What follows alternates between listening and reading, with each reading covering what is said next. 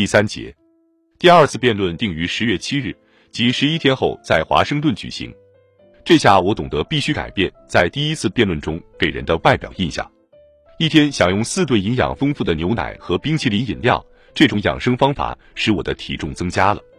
而且这一次我同意化妆，我立即采取攻势，猛击肯尼迪的致命弱点。在苏联击落我们的一架 U 二型间谍飞机后，他在五月间发表了一项轻率的声明，建议艾森豪威尔应向赫鲁晓夫道歉。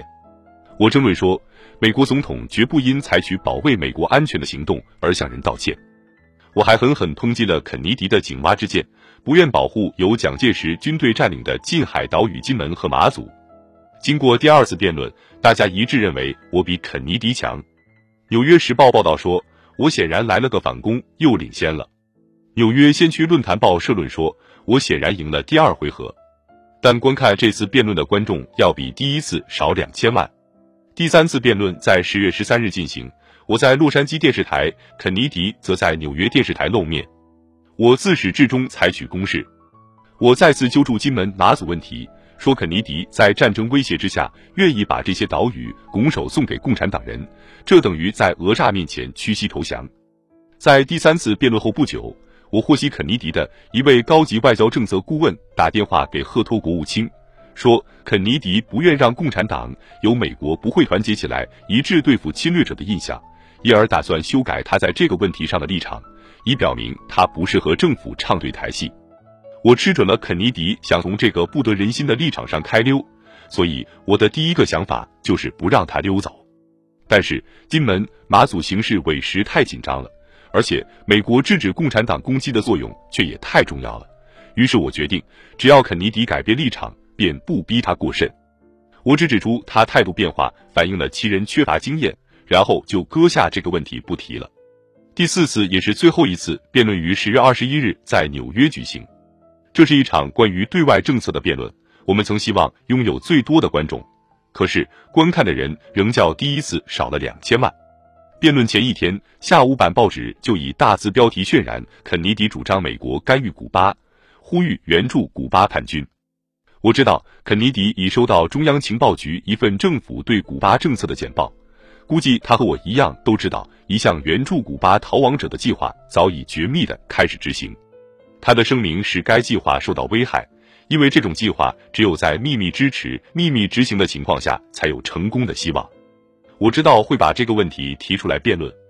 为了保守计划的机密，为了保护成千上万名执行这一计划的人的安全，我别无他择，只得采取同他完全相反的立场，攻击肯尼迪主张公开干涉古巴。这种角色，我在任何一次政治活动中都不曾扮演过，真是言不由衷，啼笑皆非。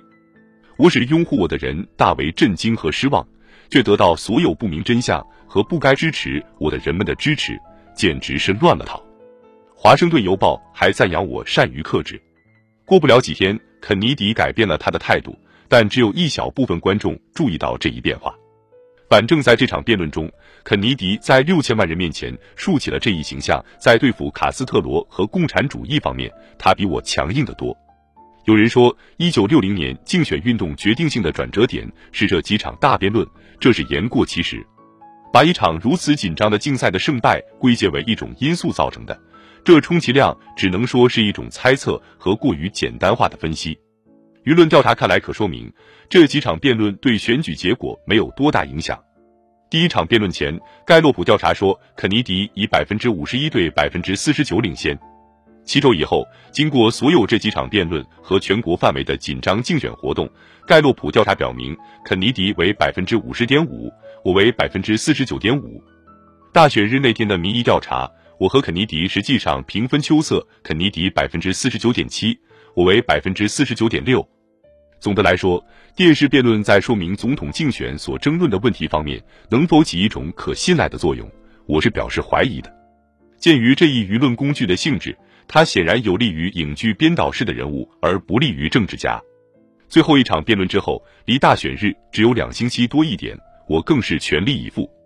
民意调查表明，我只稍微落后于肯尼迪，但我感到有一股势头正在形成。我觉得来一个最后冲刺。我们也许还能登上顶峰。我继续拼命在群众集会上演讲。在最后一个星期，我还增添了几次十五分钟的电视谈话，谈一些重要问题。我力图把我和肯尼迪在国内问题，首先是经济问题上的主要分歧，更鲜明地加以突出出来。他提出的政府开支计划将使联邦预算增加一百五十亿美元左右，从而会引起物价飞涨。在这最后的几天里，我要接触尽可能多的选民，而电视则可能是最理想的渠道。但购买电视时间耗资甚巨，而我的竞选经费又即将告罄。因此，我们只买得起一次长时间的电视广播节目时间，预定在大选日前一天播出。从竞选活动最初的日子起，我便策划要把艾森豪威尔作为我保留到最后的政治武器，一旦使用起来，将会发挥巨大的威力。我们觉得，在竞选的最后两周，他到一些关键州的主要地区露面，将有举足轻重的作用。艾森豪威尔一开始就完全赞同我的战略。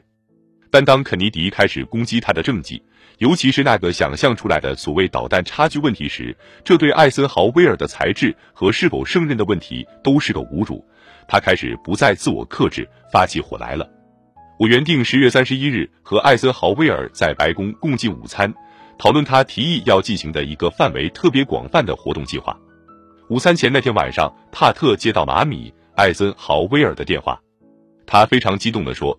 艾森豪威尔的心脏可能经受不住紧张的竞选活动，但他下了那么大的决心要出来答复攻击他政绩的人，以致连他都说服不了他。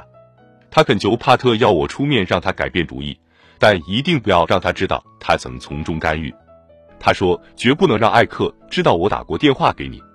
第二天早上，我接到白宫医生霍华德·斯奈德少将的紧急电话。他告诉我，他不能批准使总统负担过重的竞选计划。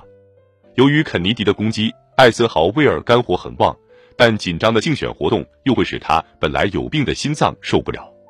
我知道他想干什么，但他通常又不听我劝告。斯奈德说道：“求求你，为了他的健康，要么设法说服他，要么就干脆别让他干这事。”那天下午我到白宫时，艾森豪威尔精神焕发，这是很少见的。一份范围广泛的旅行计划已制定好了，它包括在一些关键地区增加若干个停留地点，如伊利诺伊州南部、纽约州北部以及密歇根州，这些都是我们认为竞选特别激烈、双方力量特别接近的地区。